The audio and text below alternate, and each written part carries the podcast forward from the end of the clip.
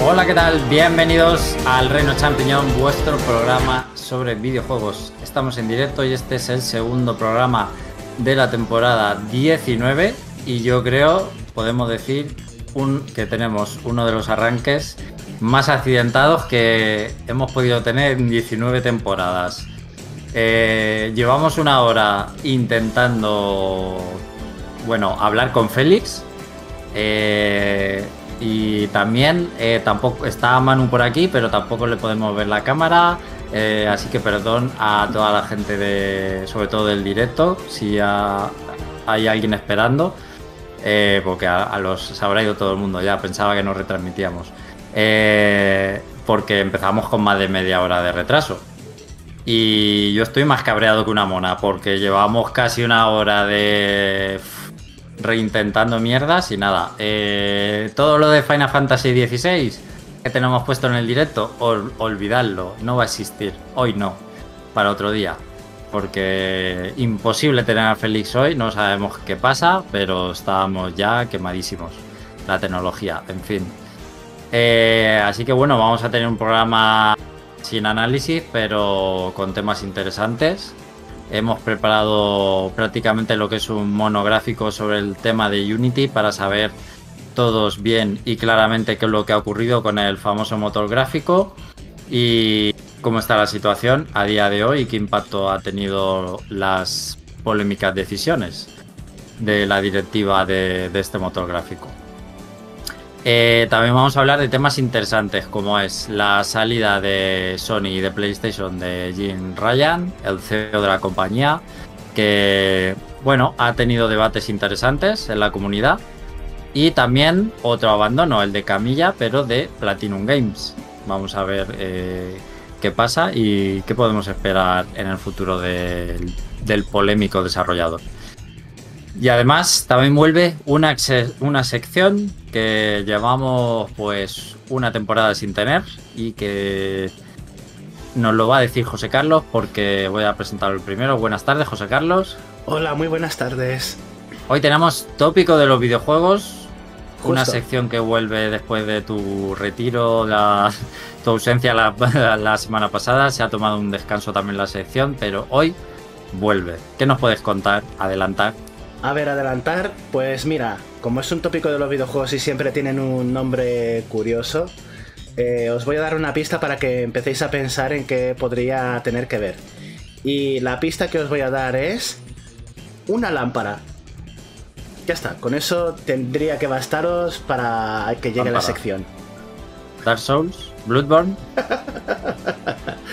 puede ser, puede ser que se incluya Puede que sí, se incluya un poco de Dark Souls en esta pista.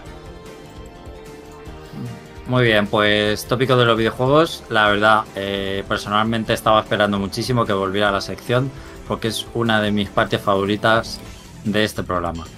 Eh, y tenemos a Jorge también. Buenas tardes. Muy buenas tardes. ¿Qué tal? ¿Cómo estás? ¿Cómo se encuentra usted? Sereno, tranquilo, sosegado. Me alegro, así me contrarrestas un poquito. Eh, hoy te quería preguntar, porque hablamos de tu curiosa adquisición de una Xbox eh, el pasado programa. Y hoy, te quería preguntar realmente tu opinión un poco por la consola y por el Xbox Game Pass, porque eh, decías también que no sé si al final lo harás o no, que el Game Pass te lo ibas a quitar pronto, que no lo ibas a renovar. Y bueno, pues quería saber un poco también tu opinión general tanto de la consola como del servicio.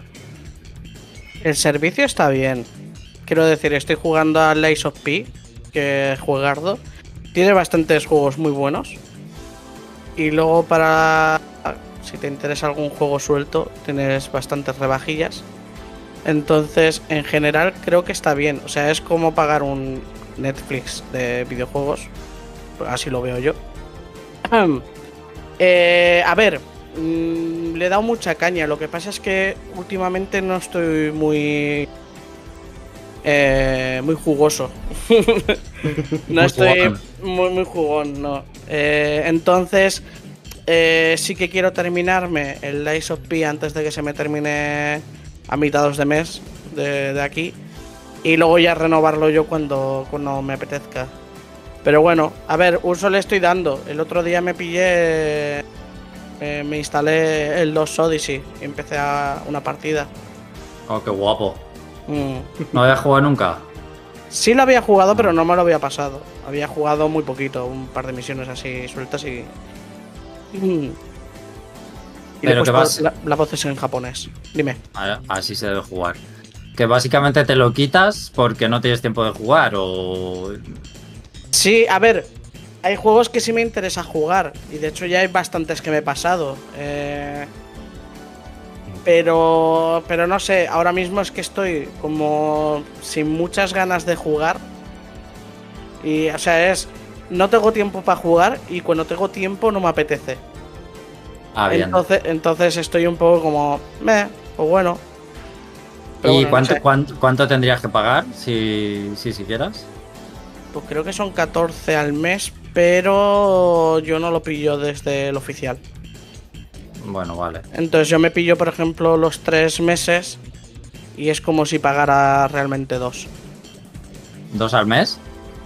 O sea, o sea, compro para tres meses, o sea, donde lo compro, compro para tres meses, pero me sale al precio de dos, prácticamente. Pero de, de la mitad, te refieres, de precio. Sí, sí, o sea, de, o sea que, que el precio que tiene, o sea, yo me compro el de los tres meses, pero el precio que tiene es como si tuviera el precio de dos meses. Ah, vale, vale. Eso es. Bueno, Que no me lo No. pillo del oficial, que el oficial sí que Ya. te lo. Eso es. eso te he entendido. Bueno, está bien de precio, pero si no lo usas, obviamente, pues... Claro, pero bueno, siempre puedo. Siempre que me apetezca, pues puedo tirar de, de ahí, así que. Ningún problema. O sea, no. Sin más. ¿Y la consola qué tal? Bien, chusta bien. Muy bien, o sea, perfecto. O sea, le estoy dando al. Ya digo, estos días le está dando al Ice of P, pero por ejemplo con. eh, con Yuri me pasé el, el, Takes Two, el de los. Sí, sí. El de los padres y demás, esto del plataformero este, que estuvo súper chulo. Eh, luego me he pasado algún juego, el Gears of War, el remake que hicieron, que no lo jugué. Em, el- el- luego, luego sí que he jugado más, más pequeños, en plan Bueno, juegos no indies y tanto, demás. no tanto bueno, por sea- juegos, sino quería saber un poco pues qué te parecía la Sí, consola, bueno. simplemente. Bien, bien. O sea, al final me la pillé más que nada por lo del Game Pass. Que a ver, que luego mirándolo digo, vale, es que mm, realmente los juegos del Game Pass, salvo unos cuantos que no están en PC, los podría coger el Game Pass en PC y a tomar por saco sin tener que comprarme la consola. Pero bueno, por lo menos así le doy respiro al, al ordenador. Y, y ya está. Y encima, pues eso, si quiero jugarlo en la tele, ahora la tengo aquí, pero por ejemplo si quiero jugarlo en la tele o quiero llevarme a la habitación o lo que sea, pues lo cojo, la llevo y ya está. No es como en el ordenador me lo tengo que instalar todo. Claro. Hmm. Manu, muy buenas tardes. Eh, muy buenas tardes. No te vemos, en el directo no se te ve, pero bueno, estás aquí también con nosotros. Eh, ¿Qué tal? ¿A qué has estado jugando estos días? Mm, bueno, digamos que he estado.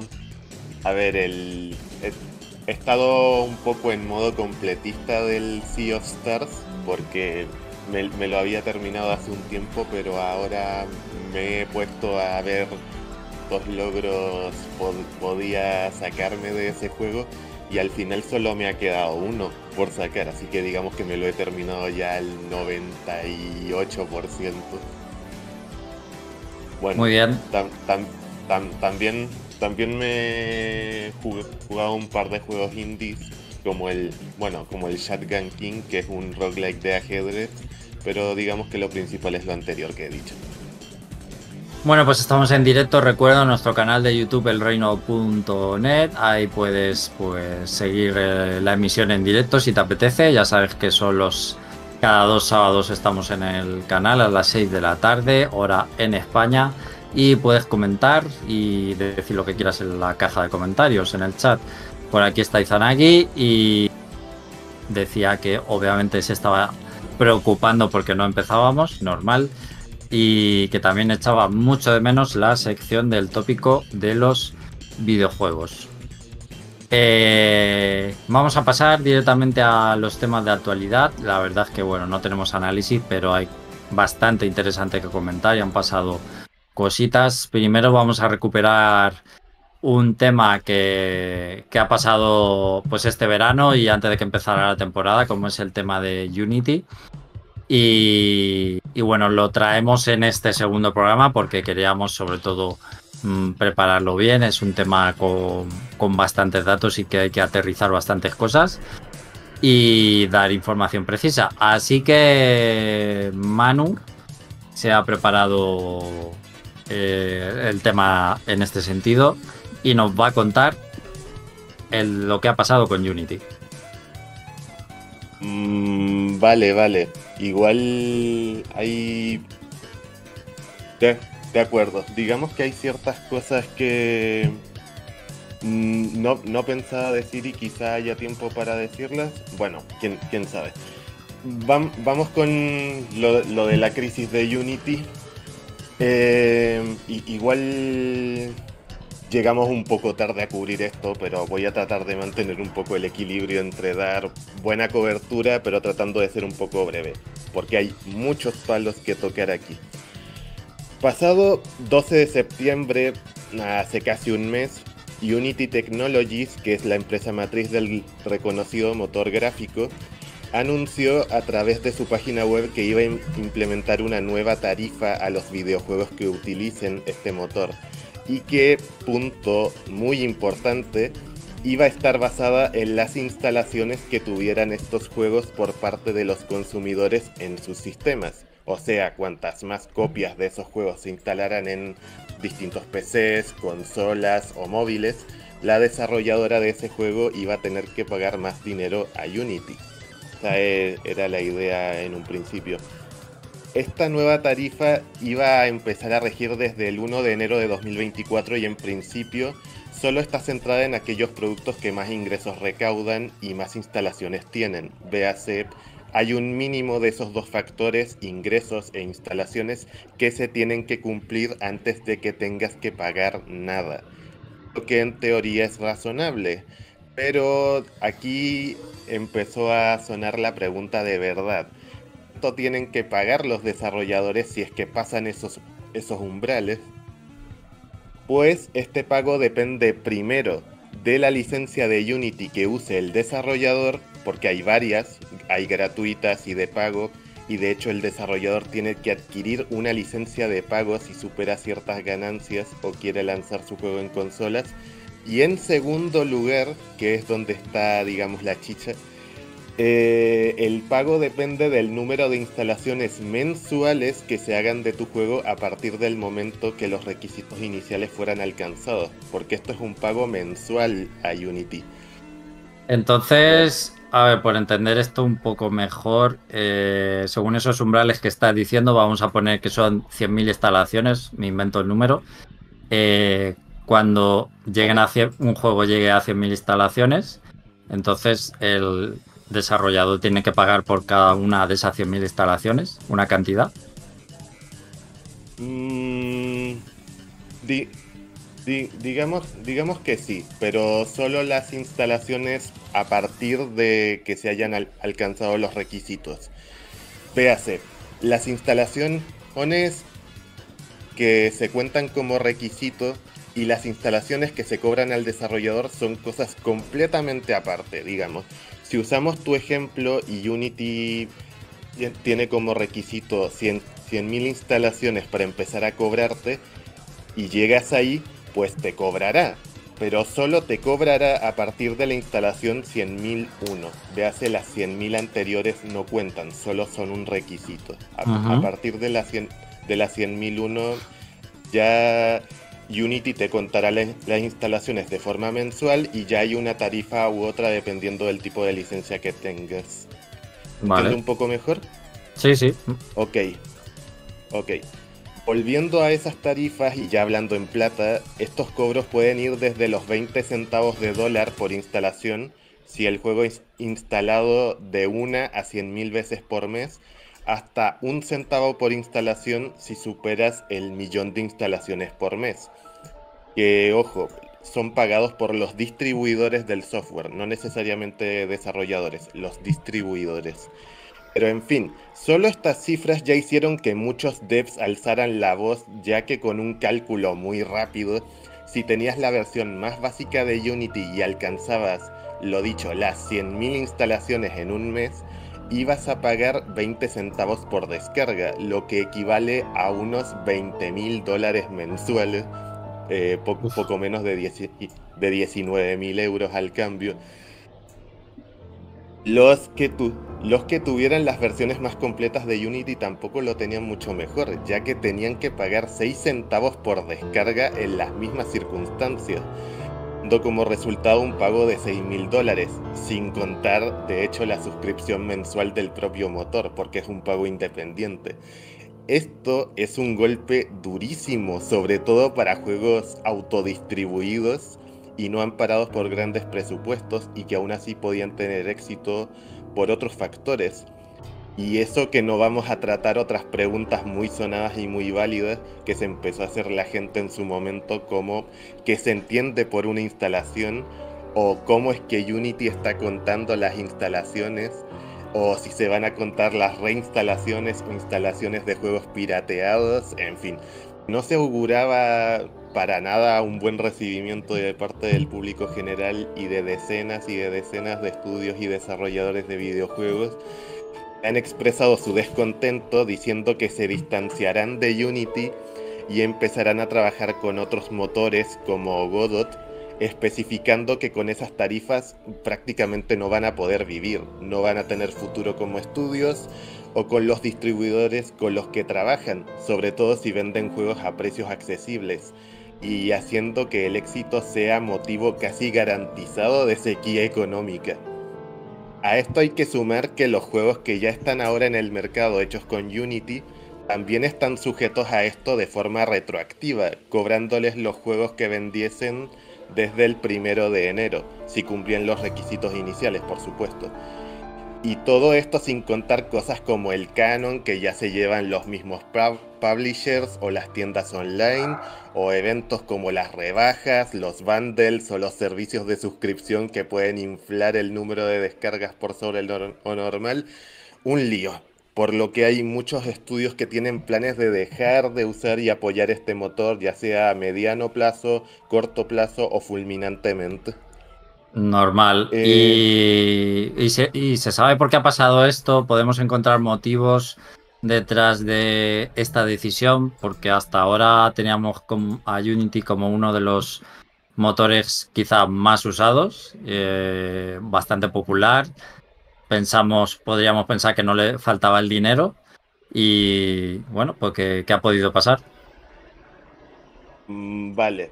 a mí también me ha me ha, parecido bastante extraño y si bien no tengo mm, razones tan precisas para explicar esto, sí tengo algunos datos ah, bastante interesantes sobre la situación empresarial de la compañía. Una cosa que puede que hayáis oído es que las acciones de Unity han bajado tras el anuncio. Que quizá no sepáis es que las acciones de Unity están desde hace tiempo en una etapa de bajona. Unity salió a bolsa en septiembre de 2020, hace solo tres años, y durante ese tiempo por factores como popularidad del motor, auge de inversionistas o la compra de otras compañías, las acciones subieron hasta los 200 dólares en octubre de 2021, pero de ahí ha habido una desbandada progresiva que ha dejado a sus acciones con un valor de entre 30 y 40 dólares hasta antes del anuncio que inició todo esto, cinco veces menos. Bueno, por lo menos cinco veces menos. Razones de esta bajada no las he visto tan claras, pero sí he visto bastantes críticas de ciertos desarrolladores que dicen que el motor Unity, a pesar de las facilidades que da, no se ha adaptado a lo que piden los tiempos actuales y tienen que soportar fallos técnicos muy elementales que no se han corregido en años. Así que es posible que la empresa esté pasando por un periodo de estancamiento interno y no me sorprendería que hayan tenido que recortar a su plantilla técnica para ahorrarse costes, aunque, insisto, esto último es solo una opinión personal.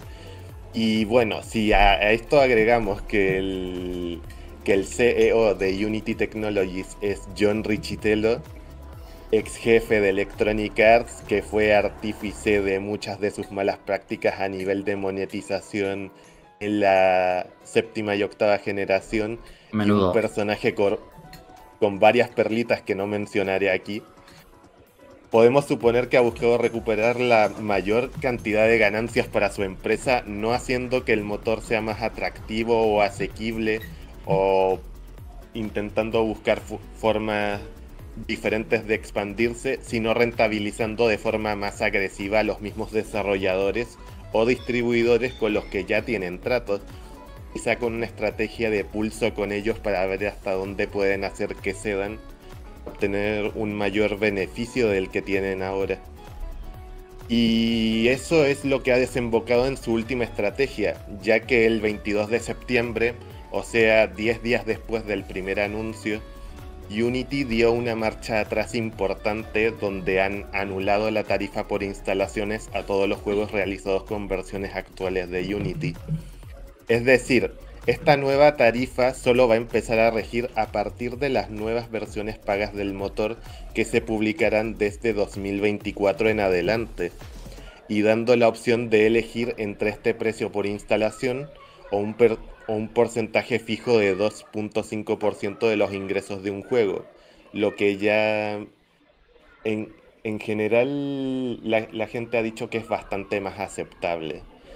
Esto es bueno, pero lo que son las tarifas en sí no han cambiado tanto y teniendo en cuenta el detalle de que irán reevaluando sus políticas de precios año a año, porque sí, eso también lo han dicho, que hayan apagado el fuego durante un tiempo, pero quizás se avive de nuevo cuando se publique la nueva versión de Unity y haya gente que se vea obligada a actualizar, o quizás ya hayan migrado los desarrolladores a otros motores para entonces, quién sabe. Y sí, ¿qué, han, ¿qué han dicho los desarrolladores? Porque yo por Twitter al menos estuve viendo bastantes amenazas de, de gente, estudios que van a retirar los juegos de las tiendas directamente. En plan, comprar el juego ahora porque lo vamos a quitar. Mm, vale, sí, entre otros casos. La verdad es que solo he visto un caso que haya afirmado rotundamente que lo vaya a hacer, que es el de Massive Monster, el estudio creador de Cult of the Lamb, ese roguelike con, eh, no sé si mm. os acordáis, con pinceladas de Animal de Animal Crossing un tanto macabro, que dijeron expresamente que van a quitar el juego de todas las tiendas digitales el día 1 de enero. Y aún hoy no han dado muestras de dar marcha atrás. Un momento. Bastante popular ese juego.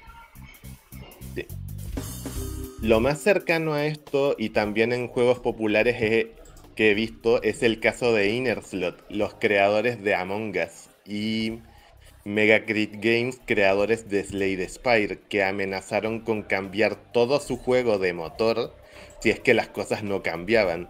Y teniendo en cuenta que ellos tenían los recursos para hacer eso, pero lamentablemente no todos los desarrolladores son tan afortunados ni quieren ni, quieren tirar a la basura el tiempo que han dedicado aprendiendo Unity, que, que eso que, eso también lo tienen en consideración. Luego hay todo un espectro de casos diferentes con los que no sé si profundizar un poquito también, pero creedme, he leído de todo estos días. Bueno, yo sé que quedan cosillas por comentar, pero yo creo que, que vamos bastante bien de información. Eh, creo que hemos aterrizado bastante, eh, bastante bien el tema y lo que han dicho los de Slide Spire, eso de cambiar el juego entero de motor gráfico, no sé si era un farol o no, porque eso es una salvajada, o sea, cambiar el, motor gráfico entero es prácticamente rehacer el juego.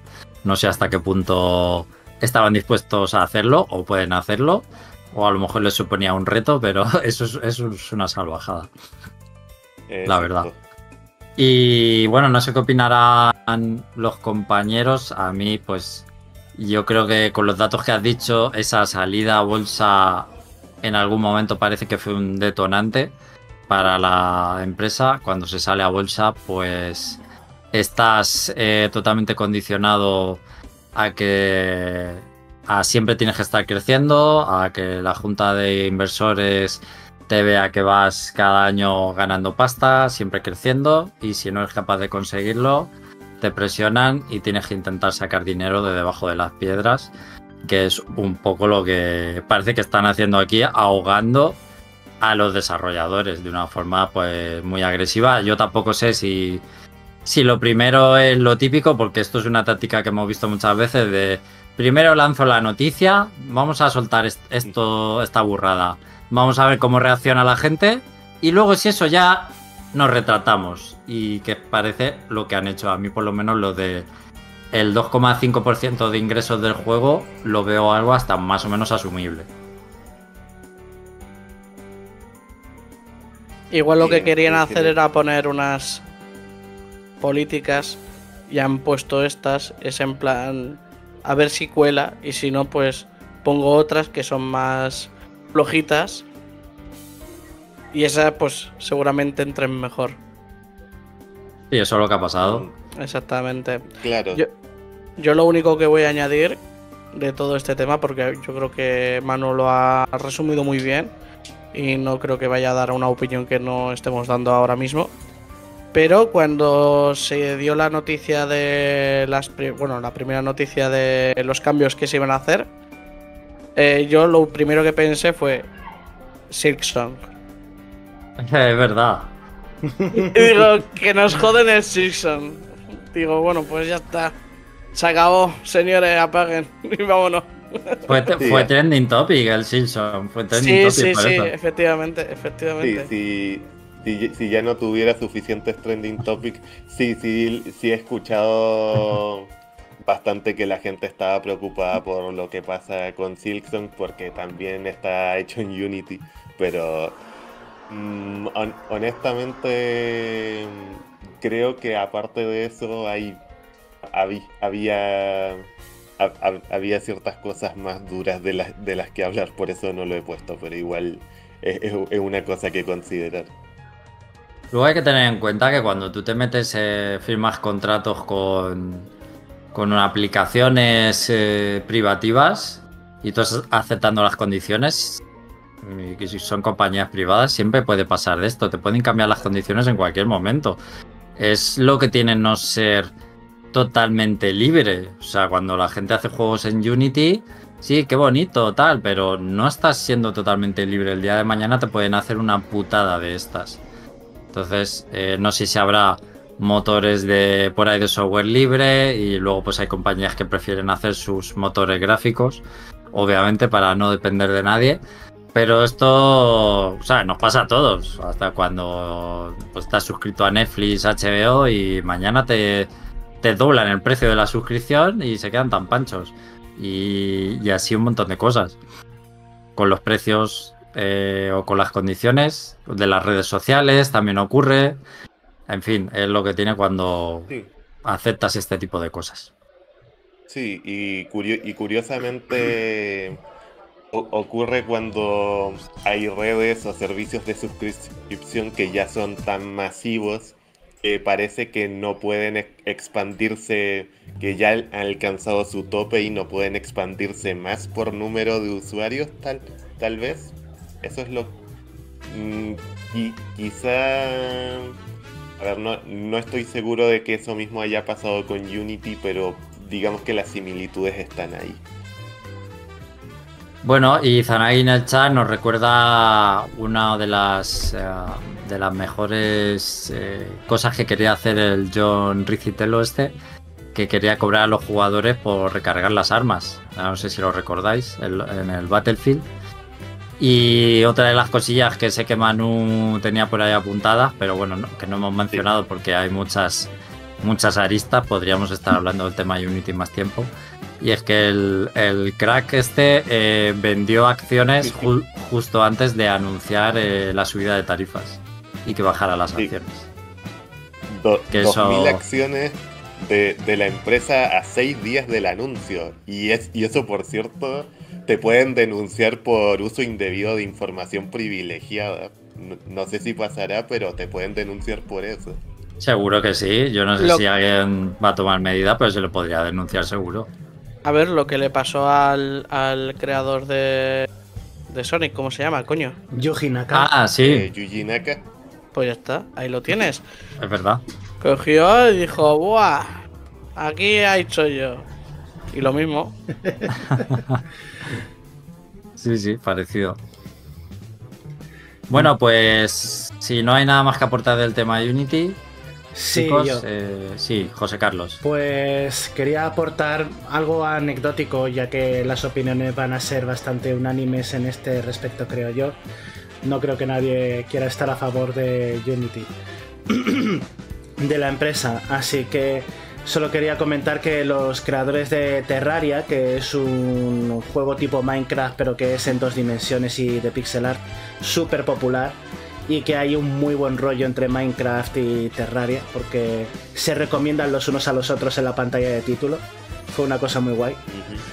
Eh, hizo una donación, creo que de entre 10.000 o 15.000 dólares a- al libre desarrollo de Godot, que es uno de los de los motores de juegos de desarrollo libre que se están popularizando un montón y que de él están saliendo algunos juegos súper súper buenos y que y que están haciendo que algunas compañías independientes pues eh, estén haciendo sus primeros pinitos.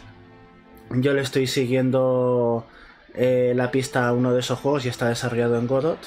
Y el desarrollador, aunque está teniendo problemas porque no es tan completo y tan estable como Unity, que a pesar de todo, Unity sigue teniendo sus imperfecciones, pero visto lo visto, eh, Godot será la futura apuesta para el desarrollo de videojuegos para los creadores independientes. Así que si Terraria, que es un, un gran ejemplo de videojuego indie que ha llegado a lo más alto y apuesta por Godot o les apoya, ya sabemos por dónde tenemos que ir los que los que queramos desarrollar nuestros propios videojuegos en el futuro. Es que independientemente de que se calmen las aguas con Unity, ahora esto es una especie de warning para todos, sobre todo para los desarrolladores independientes. Y si tú quieres ser independiente el año que viene, quieres fundar un estudio indie y dices, ¿qué mo- ¿con qué motor voy a empezar? Pues a lo mejor no empiezas con Unity, porque dices, es que esta panda de cabrones, el, dentro de dos años mm, me cambian todas las condiciones actuales y me generan un lío. Así que pues te vas a otro motor. Entonces, mm, yo creo que esto es una especie de aviso también para todos y de lo que puede pasar. Y si no, al final, pues habrá que volver a la antigua usanza, que cada estudio cree su propio motor, que, que contraten a un programador y cada uno tiene su motor propietario y ahí ni pincha ni corta nadie más que el estudio. E incluso podrían venderlo a otras compañías si resulta ser estable y exitoso. Sí, lo que pasa es que el uso de motores es lo que ha popularizado y dado un impulso grande a los juegos indies y su proliferación, seguramente. Entonces, porque claro, ayuda a, crear tu juego con, con un esqueleto ya montado o con ciertas herramientas. Eh, pero bueno, yo creo que alternativas libres mm, puede haber y seguro que esto va a hacer que se impulsen. Sí, de, de hecho hay no pocos desarrolladores que, que ya han dicho de antes de la del- del- de las nuevas condiciones de que no van a volver a Unity por mucho que la empresa rectifique. Claro. Normal. bueno, pues si os parece, hablamos un poco de Hideki Kamiya. ¿Os apetece? Venga, va. Bueno, pues una auténtica sorpresa, la verdad. Yo creo que de estas que nadie ve venir.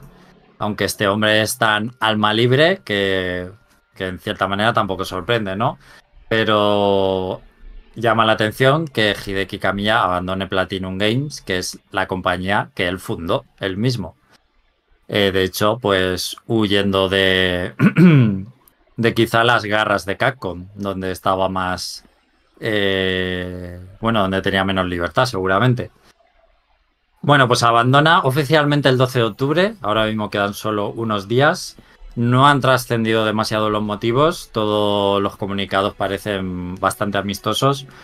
Eh, lo que sí ha publicado Camilla en redes sociales es que esta decisión viene después de mucha consideración basada en mis propias creencias y de ninguna manera ha sido una decisión fácil de tomar.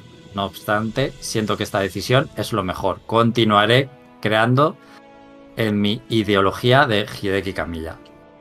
Bueno, pues seguramente diferencias creativas o en algún momento eh, la empresa ha crecido demasiado y no le gusta el rumbo o quiere ir más por libre todavía.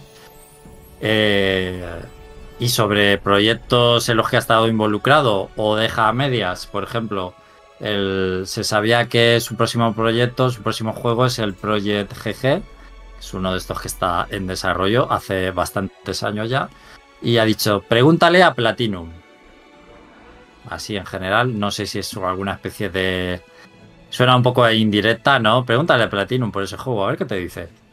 Eh, sobre, sobre la saga Bayonetta, de que él ha sido pues creador, director, estuvo en el primer juego, mm, prácticamente es un, hijo suyo o una hija suya. Es verdad que donde más ha estado implicado fue en el primer juego, en los demás ha estado más de supervisor y como creador de la historia, como guionista, pero siempre ha estado ahí. Eh, llegó a mencionar Bayonetta 4, es decir, cuando salió el 3, dijo que Bayonetta 4 nos dejaría sorprendidos a todos para mucha gente pues eh, va a ser una pena que continúe Bayonetta porque yo creo que va a continuar. Además, creo que ha demostrado estar en buenas manos porque han salido el 2 y el 3. Ya digo, sin, er, sin estar él como director ni como productor. Así que bueno, podemos decir que está en buenas manos. Pero ya a partir de aquí sí que no va a estar. Hmm. Y no sé cómo, habéis cómo os habéis tomado esta noticia o dónde lo veis. ¿Veis... Eh, montando su propio estudio indie, que es lo que está ahora de moda. ¿Le veis haciendo juegos solo? ¿Lo veis eh, que lo contrate Nintendo? no. ¿No a qué? No a todo. Eh, simplemente lo que ha pasado es que cogió una mañana y dijo, coño, tengo a todo el mundo bloqueado en Twitter. ¿Qué me queda por bloquear Platinum Games? Es que no sé, a mí Camilla, que sí, que como desarrollador, director, todo lo que tú quieras, pero mira, que, le den. Sin más, no, no es de mi agrado, no es una persona de mi agrado, vamos, desde luego. Entonces, no sé, a ver, pues, eh, por lo que tú dices, Bayonetta va a seguir existiendo. Eh, ya por lo menos la pauta va a ser, o sea, el 4 te vas a esperar lo que va a ser un bayoneta. Por mucho que no esté o que esté solamente el supervisor. Si no está, va a ser otra vez bayoneta. Y por lo demás es que no sé, es que no me da, no me da pena, la verdad. no me da pena. José Carlos, ¿algo que aportar? Sí, yo por mi parte pienso que la marcha de, de Hideki Camilla eh, puede hacer que, que haya pues a lo mejor un, desbloqueo de IPs. Eh, es decir, que puede que se puedan retomar algunas IPs en las que él ha participado que a lo mejor él no estaba interesado en continuar o que le daba prioridad a otros proyectos que con los que se había encaprichado y que ahora el propio estudio podría mm, reiniciar o retomar y hacer pues nuevos títulos. Eh, por ejemplo, estaba pensando en Beautiful Joe, por ejemplo, que claro, eh, mm, ahí está un poco escabroso el tema porque era... Pero es de Capcom. ¿Tú, te refieres que Camilla podría colaborar con Capcom? para hacer Beautiful Joe o te eh, refieres a otra cosa? Estoy hablando de las dos cosas. Estoy hablando de que al marcharse de Platinum Games los juegos de Platinum Games que, en los que Camilla no estaba interesado se podrían eh, proseguir, se podrían hacer secuelas y Camilla, los juegos que perdió, digamos, pues ya tendría mm, un espacio en el que trabajar. Eso es lo que quería ser aunque de forma ambigua, pero es lo que quería yo expresar. Podría, podría ser, ¿eh? Me parece también interesante. Manu, Yo- ¿qué querías comentar? bueno, Jorge. No, que yo conozco una persona que perdería el culo si saliera un Okami 2, ¿eh? Ya salió. Bueno, Claro. digo 2-2. O sea, no Okami. Pocket. No sé qué nombre. Pocket, eso. Pocket. Okamiden. Okamiden era, ¿no? Sí, Okamiden. Okamiden, eso es. Pero bueno, un 2-2. O sea, bien hecho como el primero. Bueno, mucha gente, mucha gente perdería el culo por eso. Eh, Manu, ¿qué querías aportar? Eh, a ver, no, no, ten- no tengo mucho que, que agregar a lo que, a, lo que han, han dicho todos. A lo más, lo, lo que, lo que dijo de pregúntale a Platinum sobre cuando le preguntaron del Project GG, a mí se me, se me hace curioso porque es una cosa que puedes decir perfectamente si ya no formas parte de una empresa. Si no, no, no, no, deberían preguntarte por los asuntos internos de una empresa así ya saliste de ella, pero estamos hablando de Camilla. Y el tono con que lo dice como que da pie a otro tipo de especulaciones que pre- prefiero no avivar aquí porque son, son eso, especulaciones, rumores, pero eh, como que da una sensación extraña es- e- e- esa salida en general. Recordemos que a este señor también le cancelaron el Skullbone eh, para consolas Xbox, que eso Mm. también fue un poquito polémico. Yo sí que tengo que decir que haga lo que haga, voy a estar apoyando sus juegos y seguro los voy a querer jugar, porque todo lo que ha hecho este hombre no es que me guste, es que me fascina. O sea, eh, Beautiful Joe, Bayonetta, Wonderful 101, por decir tres, son de mis juegos favoritos de toda la vida. O sea, mm, para toda mi vida van a ser de mis juegos favoritos y en el caso de Bayonetta ya una saga. Y me gusta muchísimo cómo, cómo enfoca los juegos, cómo son sus ideas creativas y yo sí que voy a estar ahí apoyándole haga lo que haga. Eh, me inclino más a que va a fundar su propio estudio y que hará juegos como, pues como los que hemos estado viendo en Platinum Games. No, no tendría muchas dudas al respecto. Eh, y conociendo su, su filosofía, no lo veo retomando viejas sagas o viejas IPs. Pero bueno, quizá nos sorprende, ¿no?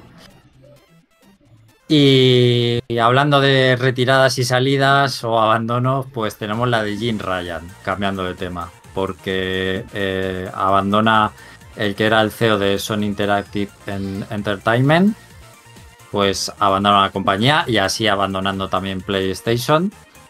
Eh, es un abandono voluntario tras casi 30 años dentro de la empresa. Eh, bueno, el comunicado que ha emitido pues eh, dice motivos de conciliación. Estaba cansado el hombre de tener que viajar constantemente entre continentes, eh, literalmente. Así que bueno, también lo entiendo. Creo que tiene una edad también este señor algo avanzada y tendrá familia y demás. Eh, se va a hacer efectivo en marzo la, la salida y en abril será nombrado un nuevo CEO interino, que es Hiroki Totoki, un señor que yo creo que es prácticamente desconocido para el público general. Es un otro alto cargo de la empresa y uno de los directores financieros.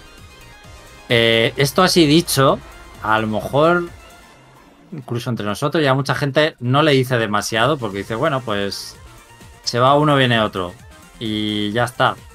Eh, pero ha generado bastante debate eh, y bastante controversia en redes sociales. A mí me ha sorprendido sobre todo ver gente y gente, vamos a decir, el fandom de PlayStation incluso, celebrando la salida. Eh, o sea, parece ser que era bastante odiado por un sector de gente bastante grande y a mí me ha sorprendido porque si vamos a los números, a día de hoy a PlayStation le va de puta madre. Eso lo podemos decir así con bastante rotundidad, ¿vale?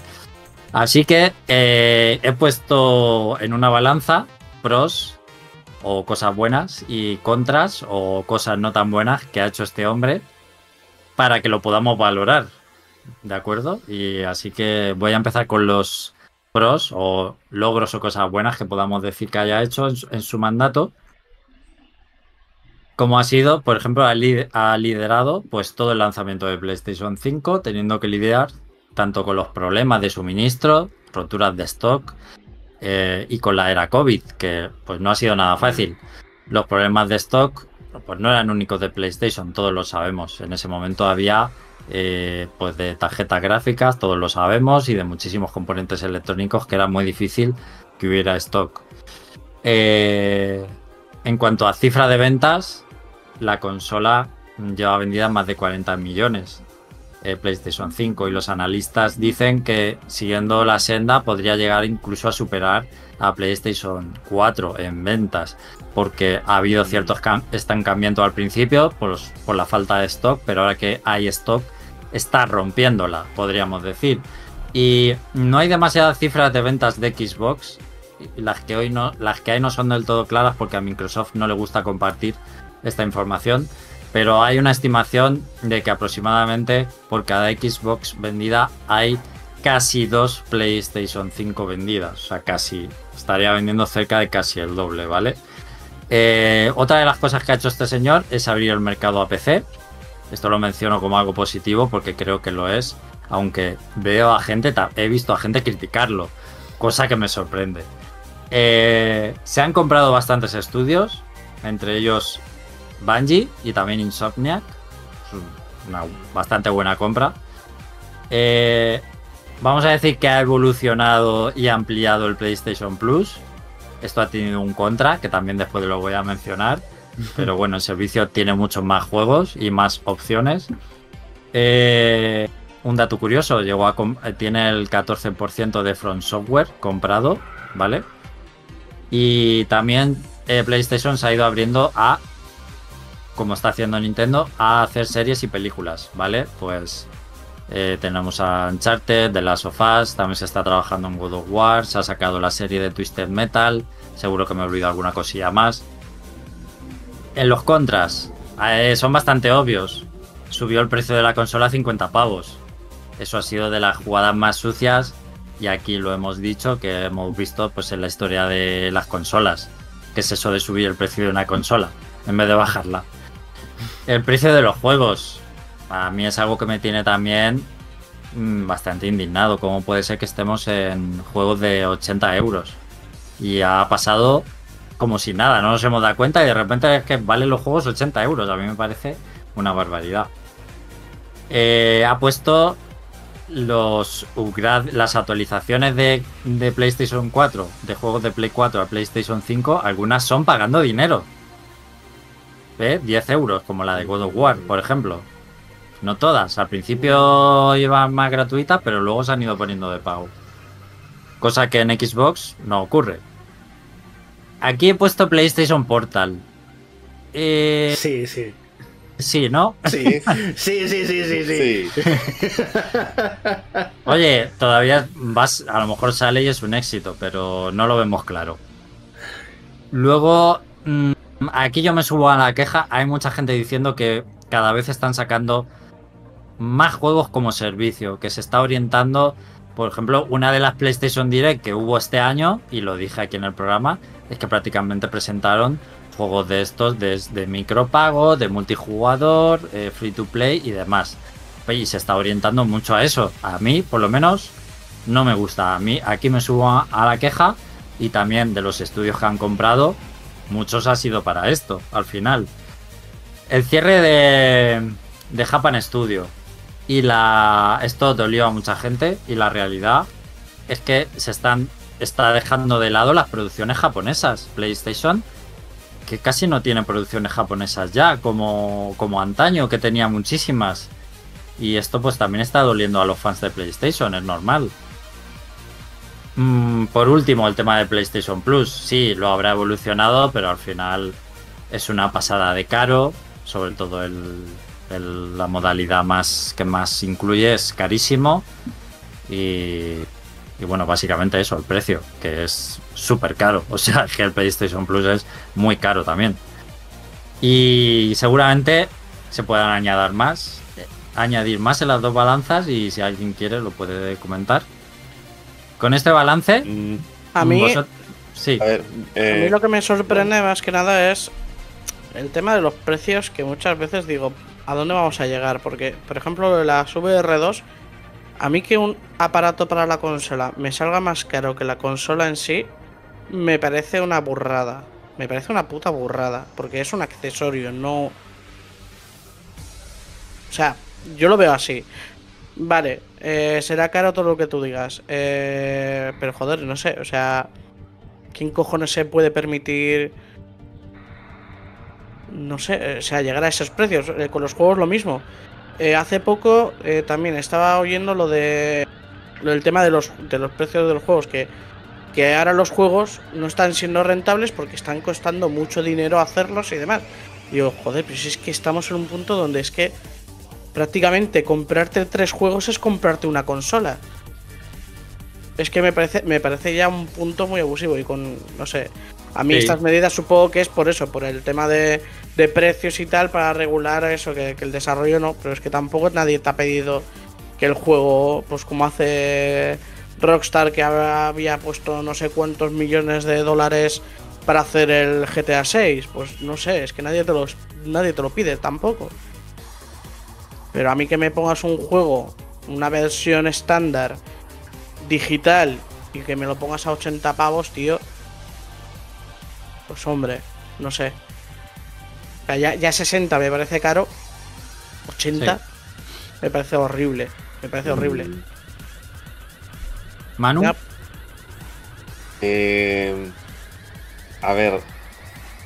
Yo no, yo no soy una persona, digamos, tan tan al tanto del tema PlayStation, pero me, me, llamó mucho la atención la incidencia que hacía este directivo en, temas de juegos como servicio y lo necesitado que, que, parecía estar en la en, cuando, se discutía muy muy fuertemente lo de la adquisición de Activision Blizzard por, por Microsoft. E, es, decir que y, y, lo que abogó el por que era Call of Duty en PlayStation, como casi quitándole valor a su propia marca y en las fortalezas que pudiese tener por, por sí sola y con los estudios que tienen y por todo lo que han adquirido. No, no sé, no me, no me daba una, una impresión muy fuerte como empresa, ya, ya no digamos a nivel personal, una posición como, que como que daba la sensación de ser muy vulnerable a, estos, a estos vaivenes del mercado, o al, o al menos eso es lo, lo, que quiso dar a entender Jim Ryan con, con, toda, con todos los reclamos que hizo. A mí, bueno, a mí si me preguntas en mi opinión, no creo que diera imagen de empresa vulnerable, sino que fue con todo a intentar que no compraran eh, Activision Blizzard. A mí me parece normal, creo que que defendían un poco los intereses de PlayStation, que al final sí es algo que te, que te daña bastante. Y obviamente es tu competencia. Y una competencia que viene con el triple de millones que tú y que como le des un poco de cancha, ya lo hablamos en el anterior programa, es que coge y te compra Nintendo. Entonces, eh, me pare... a mí la posición de PlayStation en todo el tema de Activision Blizzard la he visto sensata y normal. Es que me parece que tenían que ir a cuchillo. Quiero decir, es que yo habría hecho, me parece que, o sea, yo habría hecho lo mismo. Y, eh, aquí hay opiniones para todos los gustos, ¿eh? pero si me preguntáis a mí, para mí han hecho bastante bien y no necesariamente dando mala imagen. Y al final esto es algo que al público general ni siquiera ha llegado y que bueno, que unos cuantos tuiteros y youtubers eh, y gente que está muy con la información de videojuegos se entera, pero ni siquiera todo el mundo se va a enterar al final de, del litigio este. Sí, a, ver, a mí yo, yo lo dije desde el principio, no, yo no estoy tan, tan a, bordo de las noticias sobre, sobre esos temas, simplemente lo veo como espectador más o menos lejano. Es, eso sí, aunque, aunque coincido contigo en de, de que iban a, de que la empresa tenía que ir a saco a tratar de cortar esa adquisición, yo al menos no, no haría por, por lo que tú mismo dices, porque no hay mucha gente que se ha enterado, no trataría de hacerlo un asunto tan vocal de parte de Jim Ryan.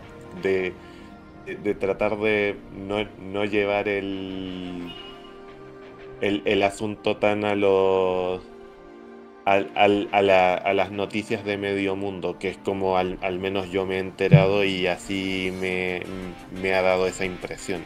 Pero bueno, eso ya es excepción subjetiva, muy subjetiva. José Carlos, ¿quieres aportar algo?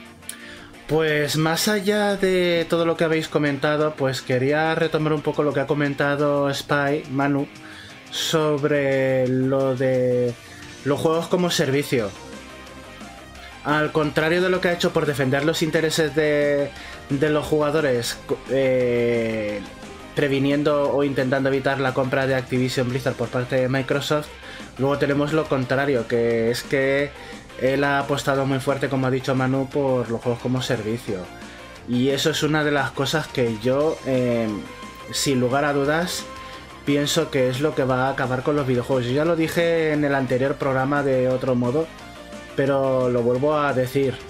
Eh, los micropagos, los juegos por temporadas y los multijugadores que tengan eh, todo tras eh, pantallas en las que te exigen la tarjeta de crédito, todo eso va a hacer que la calidad general de los videojuegos se empeore, que sean menos divertidos que tal.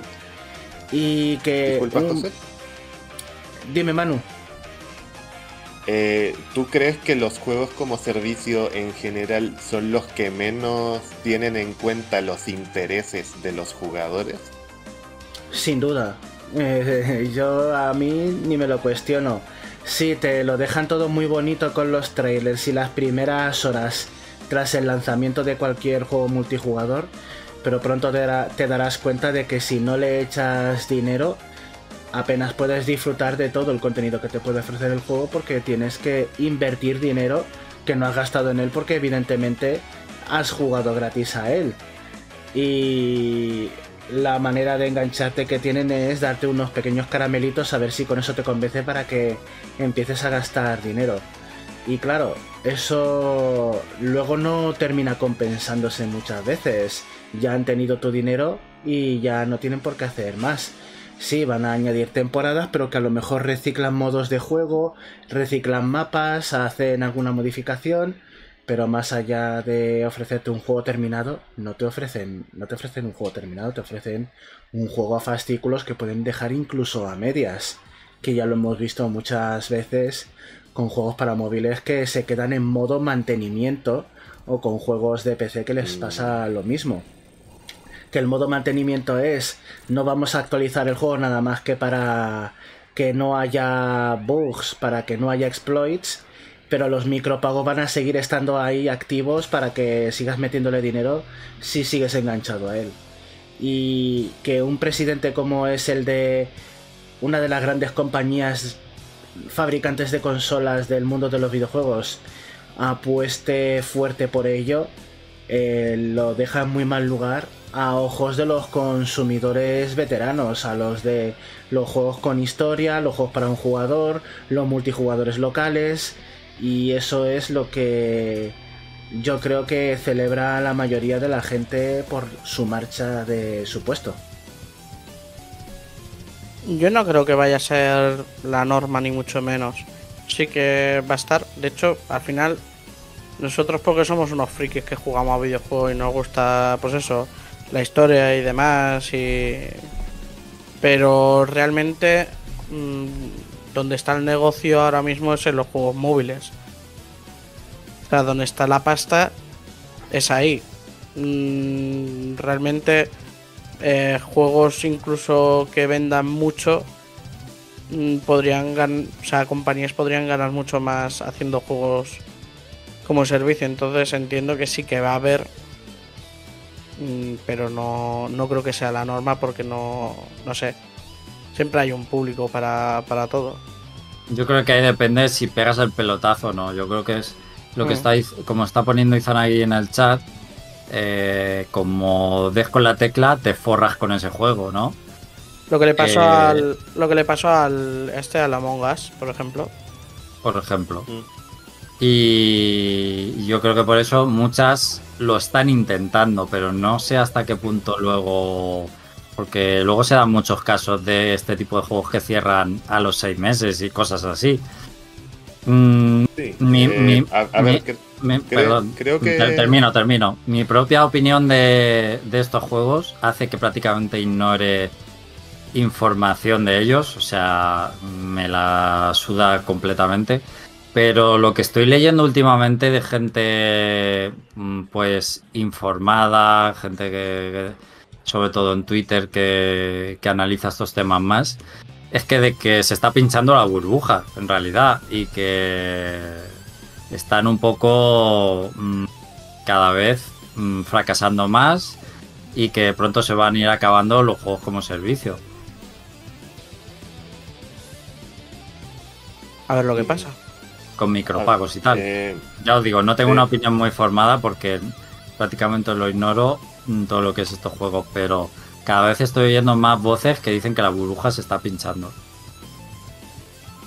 Y es de normal. hecho, eh, de hecho, creo que dijo el propio Jim Ryan en algún momento que a las bueno, bueno cuan- cuando hablaba de que estaban preparando alrededor de 10 juegos como servicio para PlayStation, de que ellos tenían plena consideración de que es muy difícil que lo- los 10 juegos como servicio sean exitosos. Con que, con que uno o dos lo sean, ya, ya, sienten que han cumplido su objetivo. Mm, Que, a ver, empresarial, que, empresarialmente si con uno o dos das el pelotazo tiene sentido, pero a, a la vez me parece una forma muy muy triste, incluso un poco cínica de ver el, el- el desarrollar un videojuego en general. Sí, estoy de acuerdo. Pues por eso se va a pinchar la burbuja, porque todos quieren ser el nuevo Fortnite, todos quieren su parte del pastel y al final pues explotará y petará en algún momento y alguna empresa por ahí quebrará o estarán quebrando ya. Porque no, no, No, va, a haber, no va a haber mercado para tantos juegos como servicio. No, pero igual te lo van metiendo poco a poco en plan un juego, yo qué sé, imagínate el Mario, ¿vale? El nuevo Mario. Te ponen el juego tal cual, ¿vale? Pero luego tienes otra otro modo que es eh, multijugador con eh, Battle Royale, el primero que llegue, te puedes cambiar las skins, eh, pues ese tipo, todo lo que sea por, por servicio, pues igual te lo empiezan a meter así también. Mm, Si has pagado ya por el juego y... O sea, no, no lo veo. Sí, sí, o sea, tienes, tienes, por una parte tienes el juego completo, tienes el juego, pues eso, el Mario, tienes eh, los niveles y demás, pero luego tienes, dentro del mismo juego, tienes un modo de juego que sea eh, por servir. Es como, yo que sé, como si ahora al Fornite te puedes comprar el Fornite y te viene un modo historia con su trama, su no sé qué y todo, pero luego lo que es el, el juego es lo mismo, es pagando por skins, pagando por no sé qué. No Bueno, sé, a ver, hasta directamente Nintendo con Splatoon lo podría hacer. Directamente. Bueno, eso, eso se hace ya, o sea, que lo, que lo están haciendo ya muchos claro, claro, juegos. pero, pero que bueno, que es que. Con yo- los DLCs cosméticos y demás, bueno, y el FIFA lo hace también estupendamente. Sí, por eso. Entonces, que lo irán metiendo, no lo meterán en plan como un juego hecho ya solamente para eso, porque es eso, tienes la cosa de que mm, puedas perder dinero, o sea, no te lo van a poner gratis, pero lo puedes desarrollar y luego meterle un modo eh, Battle Royale o lo que sea, donde tú puedas eh, jugar online y te estén dando, eh, pues eso, o yo que sé, o niveles nuevos y te meten del Mario, pues niveles nuevos. O sea, estoy poniendo ejemplo Mario por- porque eso, pues, igual es lo que más tenemos. De hecho, de hecho, con Mario ya ha pasado, con el de 3DS, el, el New Super Mario, que vendían niveles aparte. Eh, Ah, El New el Super Mario Bros. 2 Mario Bros. Sí. Que vendían lo- los Vendían- niveles de fiebre del oro. vendían Ah, aparte. pero eran. DLCs, eran nuevos DLCs. Sí, Sí. pero bueno, que- pero vamos, que se entiende lo que quiero decir. Que te pueden hacer en plan más niveles, no sé qué, y eh, con multijugador, yo qué sé. Solo por poner un ejemplo. No sé, a ver. Pero voy a decir, no creo que se vaya. No creo que, que sea en plan preocupante de que vayan a dejar de existir los juegos hechos de principio a fin. Aunque bueno, esto también decíamos mucho de los DLCs y demás, nos quejábamos mucho de los DLCs y ahora nos los comemos con patatas, así que...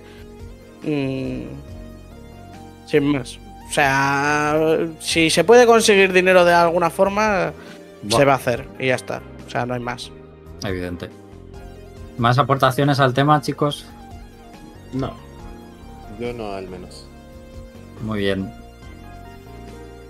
Pues eh, mi opinión general es que mm, sobre Jim Ryan, reconduciendo un poco, eh, seguro que los inversores estaban muy contentos con él. O sea, al final lo que mandan la pela y podemos estar hablando de los precios, de todo, pero si la venta de consola va bien, la consola está vendiendo. No es que diga, no, es que uf, no está gustando. No, no, es que está vendiendo. Y vende juegos a pesar de los precios. También eh, sería un poco uf, tramposo por nuestra parte decir que PlayStation está subiendo los precios cuando está subiendo todo. La barra de pan, la caja de leche, eh, la suscripción de Netflix, El aceite. el aceite, la ropa y los libros. El dólar por aquí. Entonces, es el mundo también un poco en el que estamos ahora. Es una mierda, pero es así. Eh, y bueno, Modo fácil. y- sí. Y Zanagi comentaba también en el chat que bueno, que quizá Camilla se junte con Mikami, ya que salió también de Tango Gameworks. Y ahora sí, yo creo que llega el momento más esperado del programa eh, para relajarnos todos y ser más felices. Llega el tópico de los videojuegos y tenemos, ca- ¿tenemos cabecera. Eh, no, cabecera. del programa. Cabecera Es no. la sección de José Carlos. Mola un montón porque habla de cosas chulas. Pa, pa, pa, pa, pan. Ahora grabas esto y para la próxima lo pones de fondo, por favor. Y le pongo una base bien chula para que sea sobre todo lo más molón y lo más gracioso de Exacto. la intro. Eso vale, es. perfecto. Pues Pídesela a una, a una IA. ¿Cuál es la mejor base para esta canción? Deja que te la haga, no tienes que hacer nada. Arruina la carrera de un músico. pues nada, dentro Uy, nuestro Java. tema.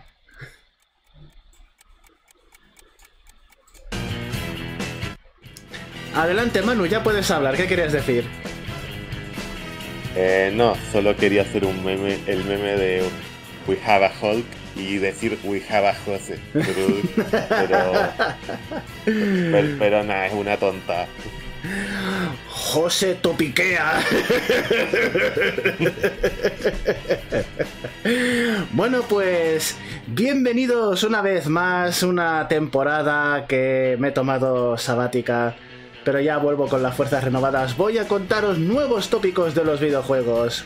Volvemos, eso sí, ya con un tópico nuevo con nombres ambiguos que hay que explicar, con explicaciones extensas, con ejemplos que cuesta mucho dar algunas veces, otros que son muy fáciles, pero siempre, siempre pasándonoslo bien para terminar este último rato de programa. Espero que lo disfrutéis, eso sí. Sí.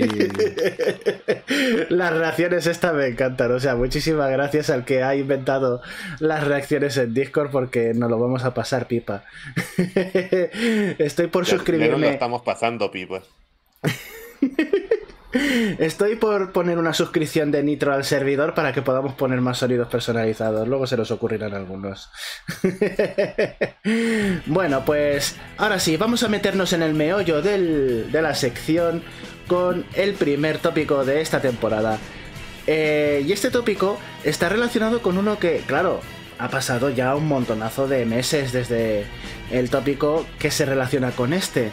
No sé si vosotros eh, recordaréis eh, la suspensión de incredulidad. ¿Os acordáis de cuando la expliqué? Lo siento, no. No, ¿verdad? Bueno. Eh, ¿Tú, Jorge, te eh, acuerdas? con- conozco. No, la verdad es que no, no me has pillado, me has pillado totalmente. Vamos, que no, no, no me acuerdo, no. Bueno, creo que Manu sí, así que le doy la palabra. A, ver, conozco el concepto, pero no, no sabría decir qué es lo que me quiere decir José de ese concepto. Ah, pero, bueno, si tuviera que decirlo yo, es, es, es- es, digamos, la, que, que una obra de ficción tenga la, la cantidad suficiente de elementos creíbles para que, para, para que te la puedas creer independientemente de lo poco realista que sea. Correcto, así es. La suspensión de incredulidad no es ni más ni menos que cuando un espectador o un jugador está disfrutando de una obra y eh, se plantea dudas sobre el mundo. ¿Por qué pasa esto en este mundo? No tiene lógica en el mundo real. Cuando pensamos en eso, nuestra suspensión de incredulidad, es decir, creernos la historia, creernos el mundo del juego, eh, se rompe esa realidad ficticia y volvemos a la realidad planteándonos esas, esas dudas. Por ejemplo, eh, suspensión de incredulidad sería, ¿cómo es posible que Mario respire infinitamente bajo el agua en los, juegos originales? Es un humano, no tiene branquias, no se ahoga. Mm, esas cosas. O cómo es posible que haya champiñones en bloques sólidos de acero. ¿Cómo aparece un champiñón de un bloque sólido de acero? No hay ninguna tapa que se abra. Aparece así, atravesando el bloque. ¿Me entendéis a lo que me refiero entonces? Te Sí, empiezas a sí. plantear cosas de la, de la realidad en el mundo de ficción que no están explicadas ni, ni falta que les hace muchas veces. Tú dices, ah, vale, golpeo un bloque metálico y sale un champiñón. Lógico, lógico, lo estoy haciendo tantas veces que tiene lógica. Pero solo en el mundo Claro. de Super Mario. Ahora, tú dale un cabezazo a un bloque de hormigón a ver qué es lo que sale del bloque de hormigón. O de tu cabeza. bueno, pues el tópico de hoy tiene relación con la suspensión de incredulidad porque es parecido.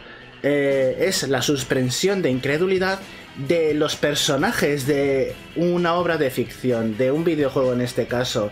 Y ese tópico se conoce como colgar la pantalla en la lámpara o colgarle la tulipa a la lámpara. ¿Vale? En inglés se llama lamp shading. ¿Vale? Es colgarle la, la- Vamos a dejarlo así. Ponerle la cubierta a la lámpara o ponerle la pantalla a la lámpara.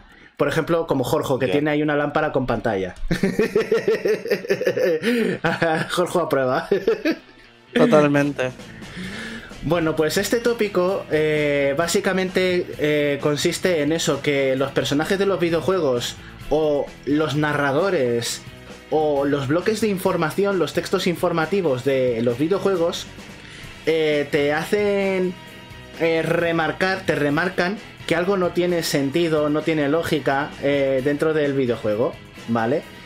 Y entonces, pues, normalmente son comentarios sarcásticos y humorísticos eh, para hacer reír al jugador o que, o que te, o que tú, o que te invitan a que les acompañes en esa credulidad, en que te creas esta cosa, esta inconsistencia del mundo real. Poniendo ejemplos, como siempre, todo se va a comprender. Así que voy a comenzar yo. eh, mira, por ejemplo, tengo uno aquí en. Lo he perdido. Lo siento mucho, cosas del directo.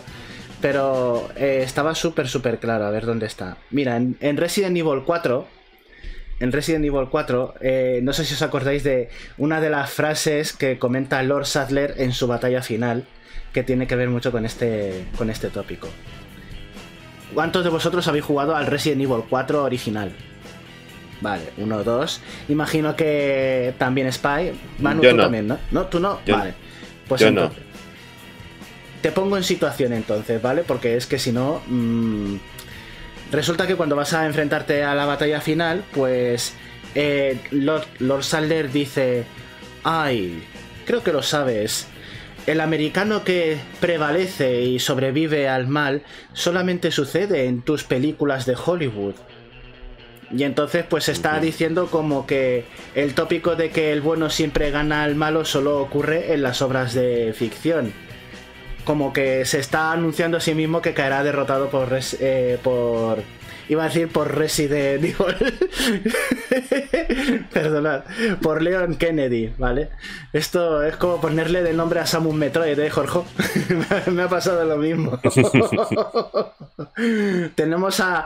Además, es que son dos. Están eh, Resident, que es el protagonista, y Evil, que es el malo. Así que Resident contra Evil. ya, vale. Bueno, continuemos. Luego en Resident Evil 5 ocurre una cosa también eh, súper curiosa. Eh, ignorad lo que ha pasado aquí, que hemos tenido ahí un pequeño cambio de cámara, ¿vale? Yo me llamo José Carlos, no soy Jorge. Estoy ahora en la esquina de arriba a la derecha. Bueno. Eh, resulta que al principio de Resident Evil 5, el juego literalmente dice porque tú tienes que avanzar por un sitio eh, y no puedes eh, superar la barrera que te impide continuar. Entonces, tú explorando un poco eh, ese pequeño espacio, interactúas con una caja de madera y la descripción de la caja de madera dice, una caja de madera convenientemente colocada. ¿Ves? Pues entonces el juego te está así haciendo, te está cubriendo la lámpara que es que, vaya, qué casualidad, tengo una caja justo para poder pasar. Eh, si no, no podría continuar el juego. Qué conveniente. Luego, tenemos otros oh. ejemplos, por ejemplo, mira, en Animal Crossing, en Animal Crossing, en el original, el de GameCube, el que nos llegó a Europa, eh, acordaos de que teníamos a los a los perros que hacían de policías, ¿vale? Que eran los que nos permitían marcharnos a visitar pueblos de otros vecinos o que viniera un vecino a visitar el nuestro. Entonces, cuando tú hablas con, con estos policías, eh, algunos de sus diálogos eh, dicen que en la estación de policía tú puedes depositar eh, objetos perdidos mm, para que tú te lo puedas quedar. De vez en cuando en la papelera, digamos, que tiene la, la estación de policía, tú puedes recoger pues algún que otro objeto que no suele ser común en tu pueblo y entonces pues de ahí lo sacas y te lo quedas para tu casa. Y entonces se pregunta el policía, eh, ¿y por qué eh, la gente no coloca todos los objetos perdidos que caen de los árboles dentro de la papelera? ¿Por qué la gente busca objetos perdidos en los árboles cuando nosotros tenemos eh, la sección de objetos perdidos en la oficina de policía? Y entonces se quedan ahí reflexionando como diciendo, hmm, cosa más extraña. Mira, otra también muy buena, en Doom 3, ¿vale? Em, tú como siempre una de las armas clásicas que tienes en Doom es la motosierra que es una de las cosas más chulas para manejar en Doom.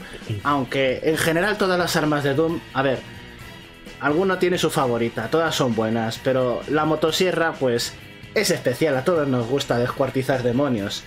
Entonces, eh, una de las cosas que aparece en los, em, en los diarios de a bordo que hay en Doom 3 que tú puedes leer, eh, se preguntan que por qué hay motosierras eh, en el juego, porque Doom 3 se ambienta en Marte. Y uno de los, eh, una de las entradas de los diarios dice, ¿para qué necesitamos motosierras en Marte? ¿Para deforestarlo? y entonces, claro, claro eh, luego otra explica que es que han hecho un envío erróneo de motosierras a Marte en una nave. Y entonces ya te justifican un poco que tengas una motosierra eh, para luchar contra los demonios de Marte. Pero claro, ¿qué pinta una motosierra en un planeta desolado? Pues nada. Evidentemente, nada. ¿Vale? Pues entonces, esa es otra. Eh, no sé si queréis aportar, ya que he puesto varios ejemplos, no sé si queréis aportar tanto en el chat como vosotros algún ejemplo de que se den cuenta de que algo no cuaja, de que no casa con la, con la lógica. Es un poquito romper la cuarta pared, ¿no? Es como romper la cuarta pared, ah. eh, pero no es romper la cuarta pared porque no hace la observación directamente el personaje, sino que es como plantearse ¿por qué, ¿por qué es esto? O sea, se lo cuestionan, es un cuestionamiento interno, no te está, no está hablando directamente contigo el personaje. No romper la cuarta pared, A ver, eh, exactamente. A, a ver, eh, yo tengo un par de ejemplos, uno un- en plan cómico y uno en plan no tan cómico, aunque son de juegos indies un poco desconocidos, así que tendría que explicarlos un poco. Adelante. En, en Crosscode, uno de los gags más recurrentes de todo el juego es... A ver, eh, ustedes saben que Crosscode es un juego que ha de ir en- de... básicamente de vivir una aventura en un... En, un MMO ficticio donde ves, lo ves todo con vista aérea, básicamente a vista de pájaro, básicamente como un Pokémon en 2D. Resulta que desde el principio que entras a un, a un hub de misiones, que es un, como un centro Pokémon, básicamente hay NPC dando vueltas por ahí y hay eh, sillas don- donde la gente se puede sentar. Resulta que hay un movimiento ah, de, gente que reivindica el poder pararse sobre las mesas. Pararse sobre las mesas porque básicamente es, un, es, es una cosa que en juegos de ese tipo de vista aérea todos hemos hecho. De, que si el juego te permite pa- pararte so- sobre, sobre una mesa en vez de sentarte en una silla, lo vas a hacer. Y, y, es- y esto es algo que se va volviendo cada vez más viral a medida que el juego avanza y, el, y los encargados del hub tienen que decir, por favor, nos, ¿qué sentido tiene pararte so- sobre, so- sobre la mesa? Y, y ellos dicen que no, tenemos el derecho a, a pararnos sobre la mesa porque podemos hacerlo, algo así. ¿Se- se Genial. entiende? Sí, sí, claro, genial, claro. Sí. está bien. Sí, es- es- de acuerdo. Y el segundo ya no es tan cómico y que, bueno, ocurre en un juego indie un poco impronunciable porque básicamente el, nombre es un trabalenguas. Eh, milk inside a bag of milk, inside a bag of milk. Leche dentro de una bolsa de leche, dentro de una bolsa de leche. Result- es un juego, eh, digamos, en, primera persona donde acompañas a una niña a comprar un, cartón de leche. Básicamente, el juego dura media hora. Pero, pero digamos que hay cierto componente de terror al... eh, ten- teniendo en cuenta de que hay criaturas en el, en el súper donde vas a comprar la leche, hay gente, digamos que la gente te habla de manera innecesariamente borde, e incluso tus opciones para hablar con esa con, con la niña son son súper agresivas, así que digamos que el, que el la ambientación que el juego te quiere dar es una opresiva a pesar de que estés haciendo un, una, una acción tan simple como ir a comprar un cartón de leche.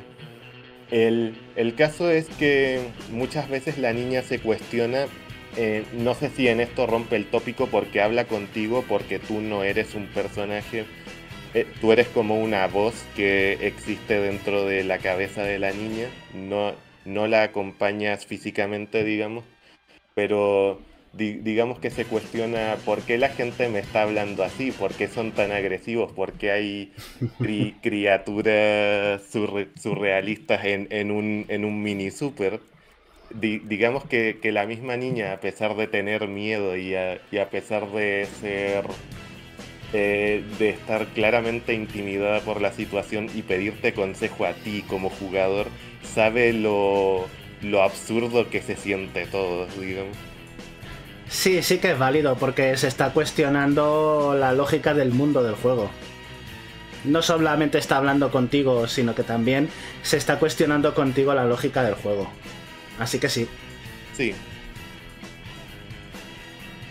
¿Alguno más? No sé si queréis que continúe yo. Me está costando mogollón y es que. El, único que se me viene. Y es que no es. Es que no es. Es que me vas a decir que no es porque no, no es. Bueno. Eh, en Itel. Es que. A ver. es un poco como cuestionarse. Es un juego parodia, ¿vale? Del Zelda. Entonces, a huevo. Venga, Eh, cuenta, vale, cuenta. es que es el It'll You, Sí. ¿vale? Todo el mundo sabemos cómo se recupera la salud Link en los primeros Zelda, sobre todo. Ahora en el Breath of the Wild comes comida y demás. Pero los primeros, ¿qué tenías que hacer para, Hmm. para subir la vida? Recoger corazones. Exactamente. Vale, pues en Idle Liu, el primer corazón que te lo encuentras, se abre una, una discusión con el la prota, con su hada tejón o no sé qué coño era, era un, un tejón con alas, y se ve que se está comiendo el corazón. Y dice, pero te lo estás comiendo. Y dice, la regla de los 5 segundos. no sé, o sea, no Sí, está explícitamente. Pues, pues eso, no sé, es que no está explícitamente dicho, pero es verdad que me hace gracia porque es en plan, ¿qué coño haces comiéndote un corazón del suelo? Claro, claro. A ver, el corazón representa la vitalidad, pero ¿esos corazones que recogemos en los videojuegos representan vitalidad? ¿O son órganos que Y estás se- recogiendo? Y seguramente ese juego tenga más ejemplos, pero hace tiempo que no me lo paso, el, el 1 y el 2. El juego súper recomendadísimos, ya, ah, ya que estoy, súper recomendadísimo. Un puto descojón esos dos juegos, el 1 y el 2.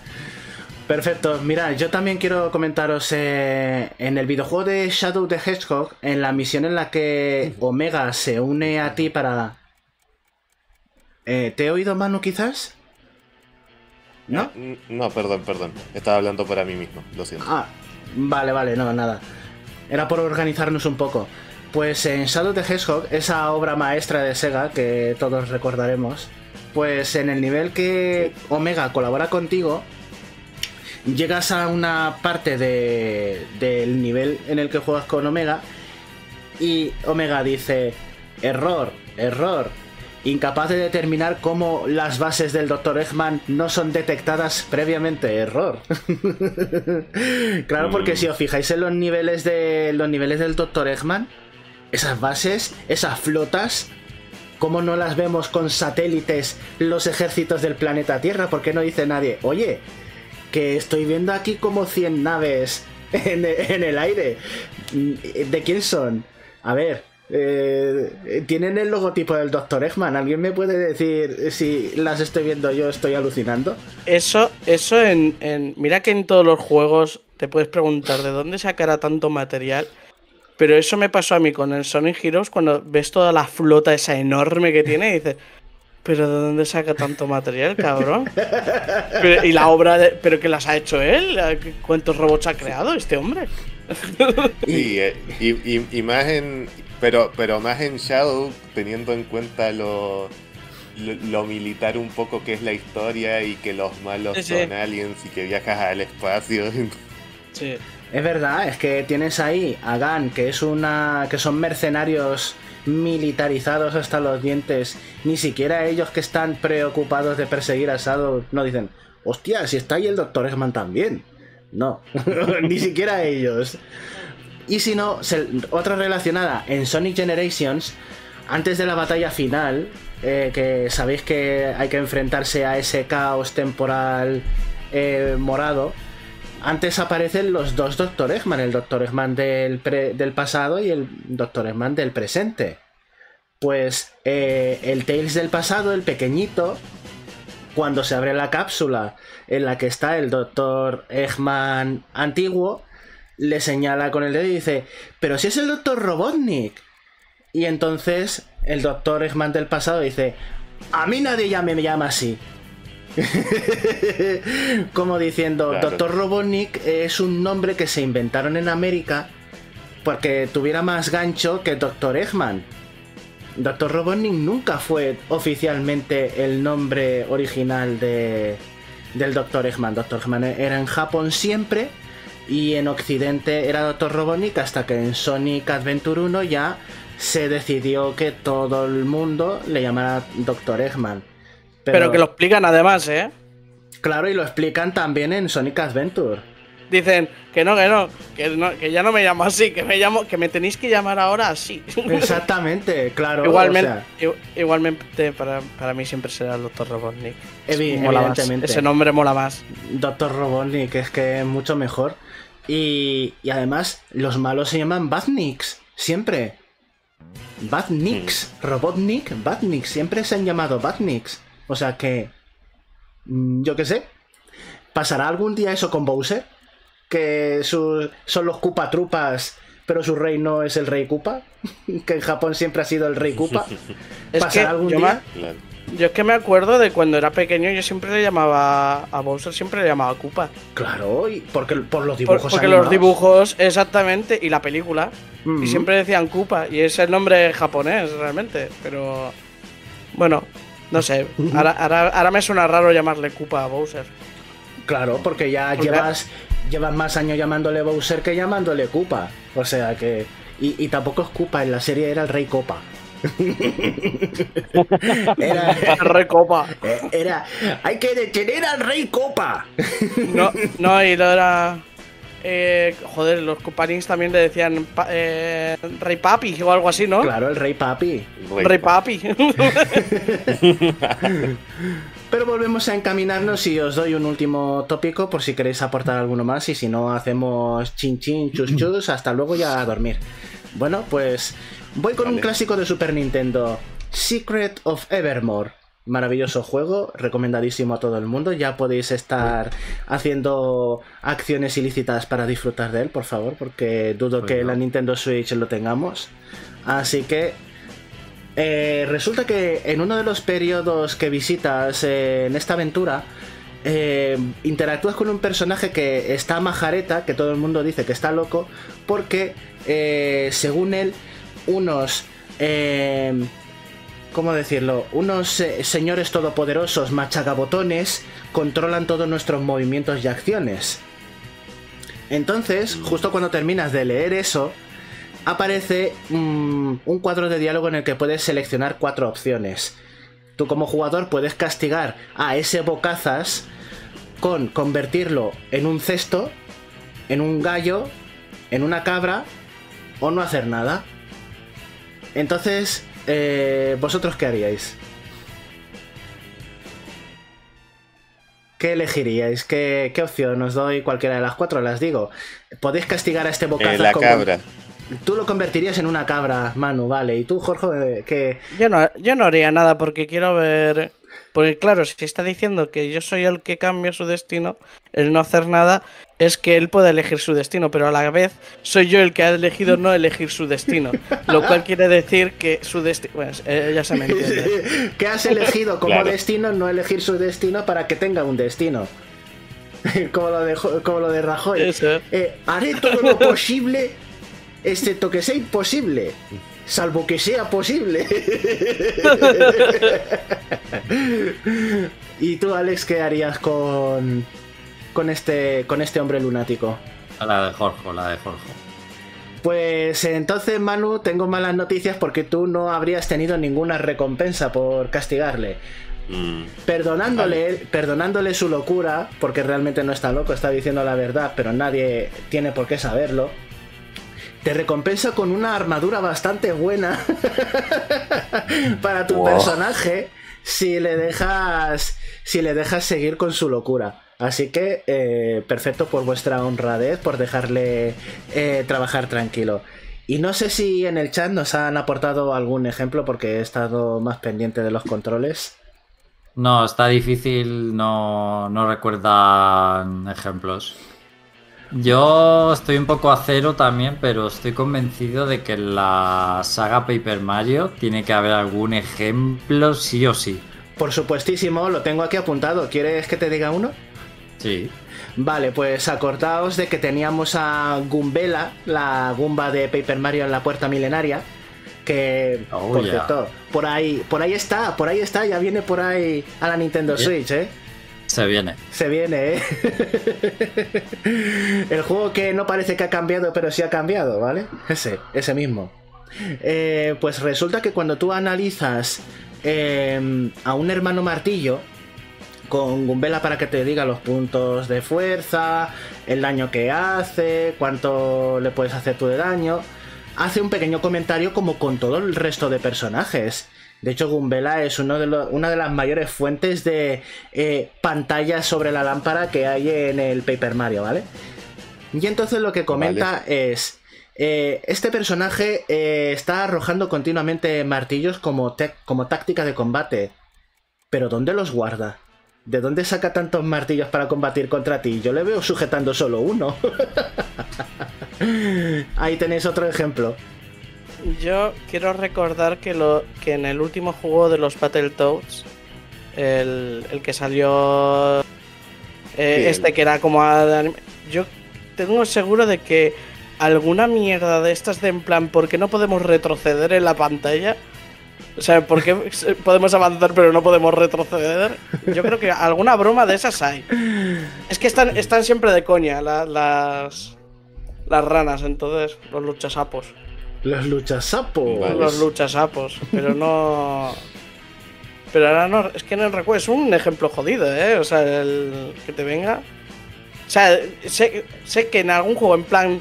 eh, Sí. El Deadpool, el Deadpool. El juego de Deadpool, fijo que hay alguna mierda de en plan. eh, que también sea más romper la cuarta pared, porque ese personaje es. continuamente rompe la cuarta pared. Pero fijo que también hay alguna cosa de en plan explicando mecánicas de videojuegos. O en No More Heroes o al- algo así, no sé. Sí. Eh, Fijo, fijo. Pero que a no se me ocurre exactamente.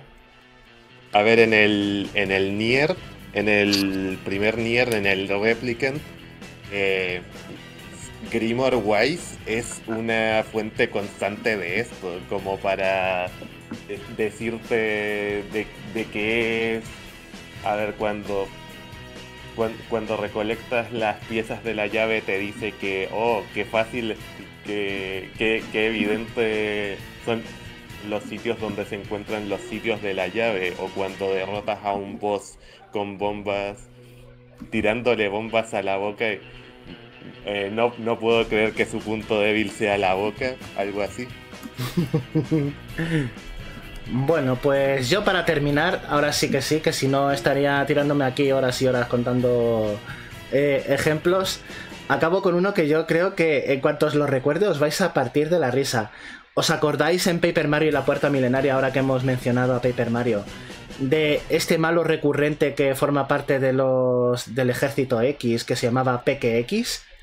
Que era este señor barbudo rojo con cuernos y que iba vestido de negro. ¿No? Vale. Sí, sí. Vale, ¿os acordáis en el capítulo de la isla desierta que van en una expedición en un barco pirata? Un montón de personajes de reclutas, los héroes. Y está PKX vestido de marinero, claramente siendo él. Y que nadie se cosca de que es él.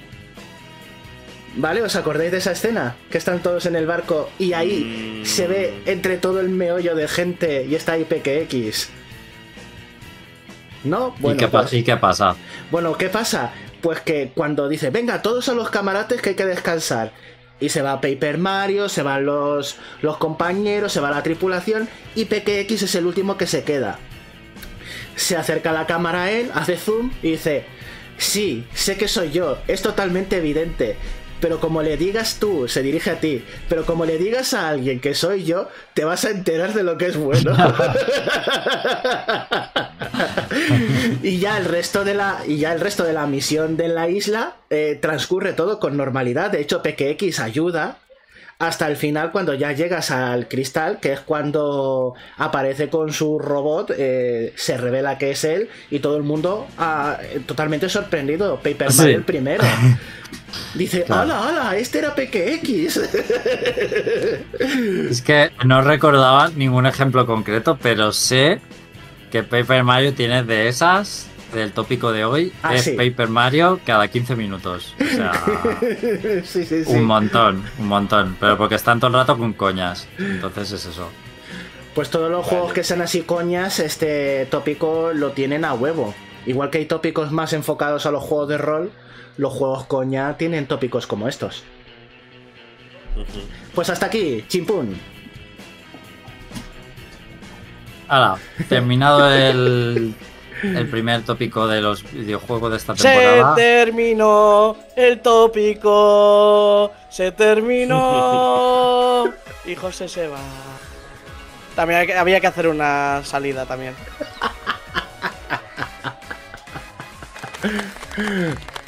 Bravo, bravo. Me ha encantado, me ha encantado que lo haya cerrado, ¿eh? Bueno, pues aquí el, el gran regreso del tópico con entrada y salida de Jorge para acompañar. Nos vamos a marchar ya. Eh, así queda este programa eh, no esperado, pero es el, es el que es el que merecemos, el que merecéis, ¿vale? Es el que tenemos hoy. Eh, así que nada, nos vamos a ver dentro de dos semanas. Muchas gracias José, Jorge, Manu y muchas gracias a toda la gente del chat y todos aquellos que nos escucháis en formato podcast en diferido. Nos vemos, que lo paséis muy bien. Bye. Hasta luego. Hasta luego. Estoy moviendo las manos, pero, oh, pero me estoy despidiendo.